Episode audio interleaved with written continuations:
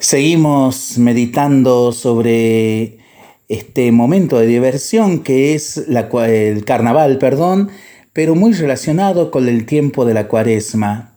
Esta vez vamos a encararlo desde la frustración de la vida y por supuesto el acercamiento a Dios. La corrupción del corazón y el amor del mundo es la influencia que ejercen el escándalo, el mundo, sus errores, sus falsas máximas y su moral complaciente y criminal. Al final desemboca en la pérdida de fe.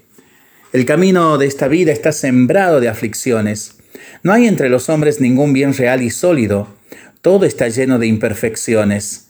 Las riquezas son un lazo, ascender en la vida es un sueño banal y su gloria es humo, la belleza no dura más que un día y desaparece como un relámpago. El matrimonio es esclavitud y el trabajo es una pena. Las plazas públicas son escuelas de vacíos. En el mundo todo es estorbo, vanidad, indigencia, falsedad. San Agustín era enteramente consciente de esa tristeza. Los que lloran, lloran en vano, y los que se ríen con las vanidades se ríen de su propia desgracia. Están en un error porque se alegran cuando habrían de afligirse y se ríen cuando deberían llorar. Se parecen a los niños que juegan y ríen hasta cuando los padres mueren. Es como un carnaval continuo, pagano y ateo, lo que muchos tratan de vivir todos los días. Por lo tanto, es imprescindible volver a Dios. Es importante aplastar un poco la materia para liberar el espíritu y no al revés. La cuaresma es elevarnos como hombres para acercarnos más a Dios. Y en esta elevación debemos soltar los lastres. Estos lastres que nos pesan como una tonelada son los pecados que se sueltan con el arrepentimiento, el perdón de Dios y la enmienda sincera de vida. Hijos rebeldes, conviértanse a mí, dice Dios a través de su profeta Jeremías. La contrición debe ser un pesar superior a todos los pesares, porque el pecado es el mayor de todos los males. De hecho, Él solo es el único mal. La verdadera contrición abraza el pasado y el porvenir. El pasado para detestar las caídas, el porvenir para evitarlas. Negra soy, pero hermosa, dice la esposa del cantar de los cantares. El alma pecadora es negra, pero se vuelve hermosa por medio de la conversión y la penitencia.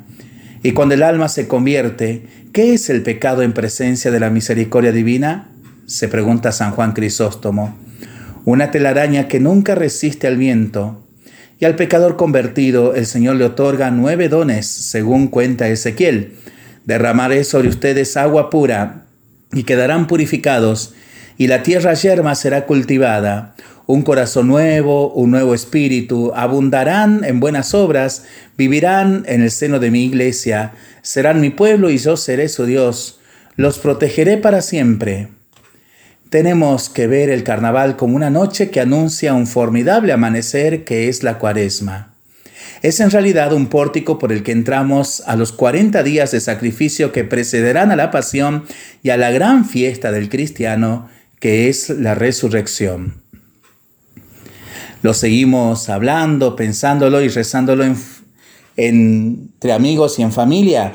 Mientras lo hacemos, pedimos al Señor su bendición le seguimos pidiendo por nuestras intenciones y nosotros responsablemente nos cuidamos y nos comprometemos a ser verdaderos instrumentos de paz.